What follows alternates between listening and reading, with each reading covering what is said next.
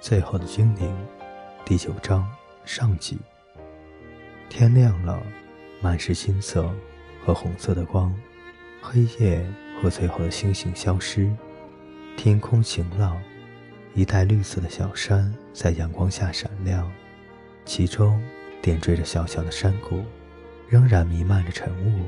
有只小鸟在叫，第一个醒来的是巨人，接着是小精灵。一睁开眼，就不停地说着巨人有多漂亮，多有力气，还有多么巨大。小精灵夸赞巨人脖子下那一块紫色的毛有多壮观，现在布满了露珠，在天光中闪亮。然后他夸赞巨人的眼睛看起来像是仲夏夜里的半个月亮，还有圆圆的红鼻子。看起来像梦冬夜里的满月，然后又很大方的称赞说：“现在已经醒来的那两个大汉很好心，因为他们把枯死的树和快死的树做成摇篮、桌子和玩具。”巨人和两个樵夫都感动得眼中闪泪光。其中一名大汉把背包拿出来，请大家吃饭。大吃一惊的蒙瑟尔不解地望着他。好像看到他亲爹的鬼魂。背包里有六根玉米，恰好每人可以有一整根。另外还有一块烟熏火腿。小精灵悲哀地望着那块火腿，发出一小声的呻吟。和他喂兔子的嚎啕大哭比起来，算是相当节制了。因为这只猪已经死了很久，不会再感到痛苦。也不会再恐惧死亡了。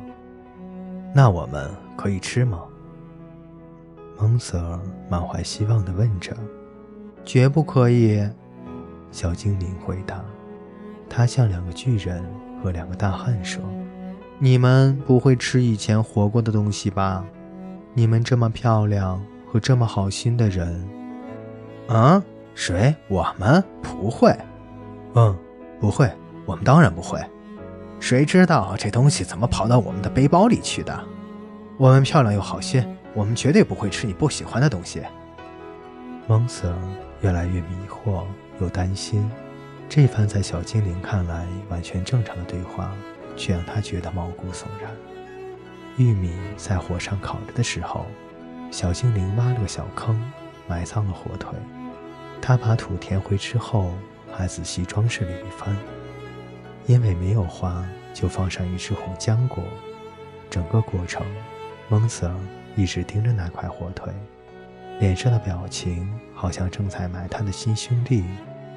说不定他以前认得这只猪，因为回忆而伤感。原以为每个人都可以获得一根玉米的想法，不过是妄想。巨人吃了三根，两个大汉一人一根。蒙 sir、沙奇娜和小精灵分吃第六颗玉米，可是即便如此，也还算一顿大餐。最后，当太阳升到高空，真正的阳光照耀着真正的蓝天，两群人相互道别。蒙 sir、沙奇娜和小精灵在明亮的阳光里继续向前走，那只狗跟在后面。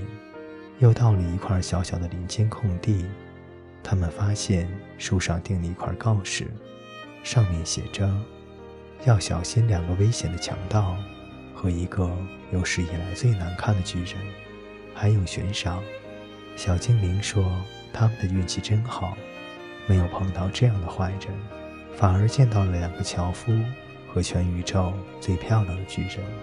真不知道这附近到底有多少巨人啊！”有谁能告诉我，到底是怎么回事？为什么我们还能健健康康的活着？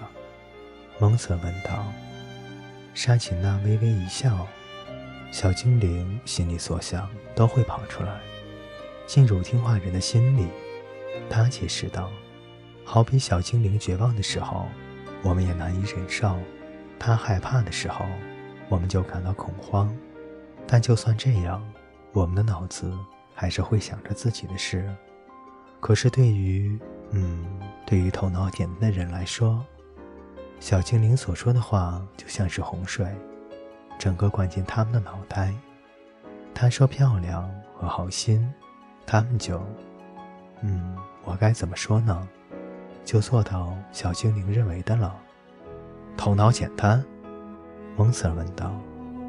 嗯，头脑简单。他点点头。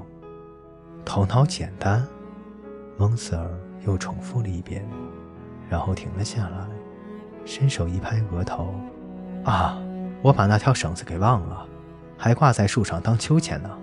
你们在这里等我，我跑去拿来。”沙琴娜、小精灵和狗在林间的空地坐下，晒太阳真是舒服极了。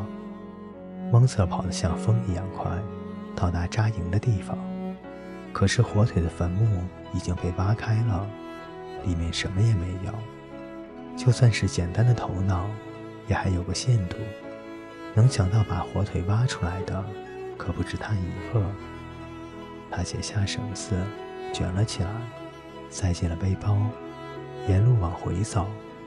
他一面走，一面想起他们说了一半的话。那则预言究竟是怎么回事呢？各位听众朋友，《最后的精灵》第九章上集为您播讲完毕，欢迎您的继续守候与收听。